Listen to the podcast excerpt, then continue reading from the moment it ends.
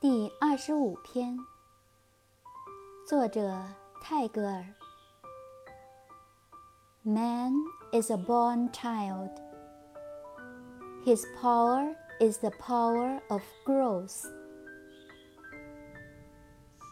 人是一个出生的孩子